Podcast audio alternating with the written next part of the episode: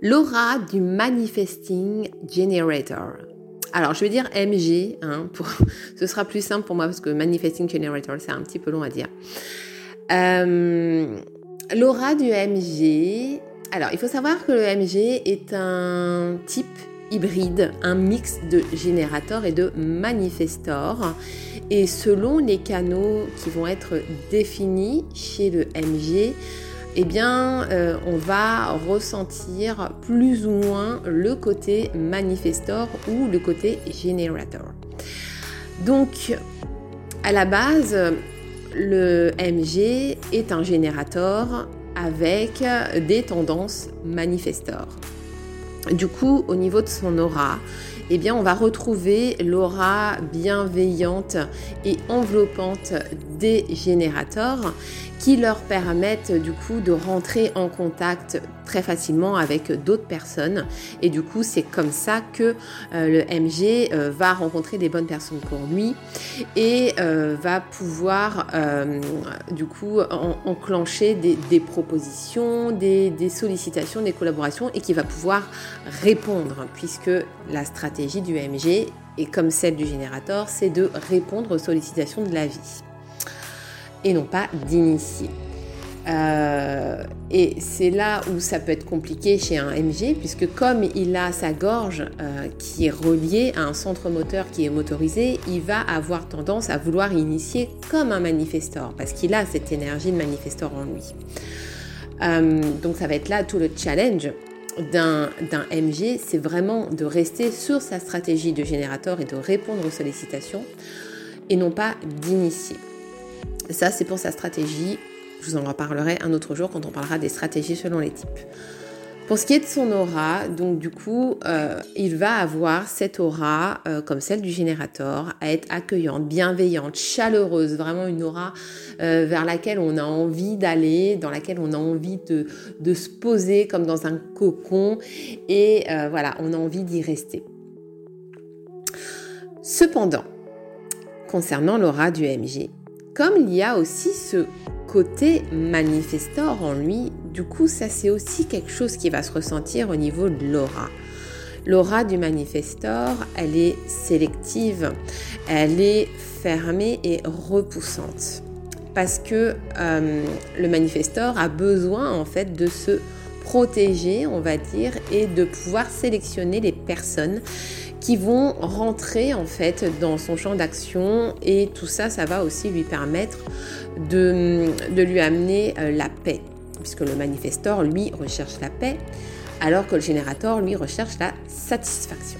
Donc le MG, lui, il va rechercher à la fois la satisfaction et à la fois la paix. Et c'est pour ça que dans son aura, on ressent ces deux énergies. Alors c'est un petit peu contradictoire quand on y pense, puisque d'un côté, on a une aura qui est hyper ouverte, hyper accueillante, et de l'autre côté, on a une aura qui est fermée et repoussante. Et toujours est-il que, oui, effectivement, on ressent ces deux auras et ces deux énergies quand on est en contact d'un MG. Alors, je pense que ça dépend aussi du type de MG. Je pense que ça dépend des canaux définis chez la personne. Si la personne a des canaux qui sont très manifestors, qui sont vraiment dominants, à ce moment-là, on va peut-être plus ressentir le côté manifestor. Et si la personne est vraiment générateur avec euh, voilà une gorge qui est motorisée, mais peut-être de façon indirecte, et qui ne passe pas par des canaux de manifestor purs, peut-être qu'on va ressentir plus le côté generator. Euh, il se trouve que dans mon entourage très proche, j'ai deux personnes qui sont MG. J'ai mon fils aîné qui est MG et j'ai l'une de mes meilleures amies qui est également MG. Concernant l'une de mes meilleures amies qui est MG, pour le coup chez elle, je ressens vraiment les deux énergies. Euh, je ressens le côté générateur qui est hyper accueillant, qui est enveloppant et vraiment on a envie d'aller vers elle, on a envie de, voilà, de faire plein de choses avec elle. Et d'un autre côté, je ressens aussi ce côté un peu euh, repoussant et sélectif de l'aura du manifestor. Et je ressens vraiment les deux chez elle. Chez mon fils aîné, alors lui, pour le coup, je ne ressens absolument pas le côté générateur chez lui. Je ressens par contre à fond le côté manifestor. Alors après, il est scorpion, ascendant vierge. Donc de base, voilà, il a un ciel astral qui n'est pas forcément hyper accueillant non plus. Hein, on connaît la froideur des scorpions et leur côté euh, très euh, mystérieux à distance, etc. Mais c'est vrai que même bébé, euh, il n'a jamais été câlin, bisous, etc. moi, avec mon mari, on le surnomme le glaçon, vous voyez. Tellement il est, voilà, plutôt aura, plutôt froide, repoussante.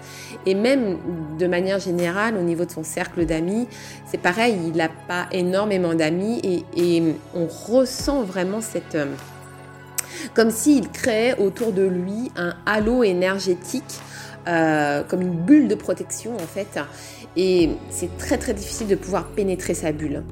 Et donc chez lui, moi je ressens très très très fort le côté manifestor, euh, alors qu'il est MG. Et pour le coup, euh, mon mari est, générateur, mon fils cadet est générateur, donc je vois vraiment la différence d'aura entre les deux. Donc, je pense que ça dépend vraiment voilà, du, type de MG. Euh, si vous êtes MG ou si vous connaissez des personnes qui sont MG dans votre entourage, j'aimerais bien que vous me disiez en commentaire comment est-ce que vous, ressentez leur aura énergétique.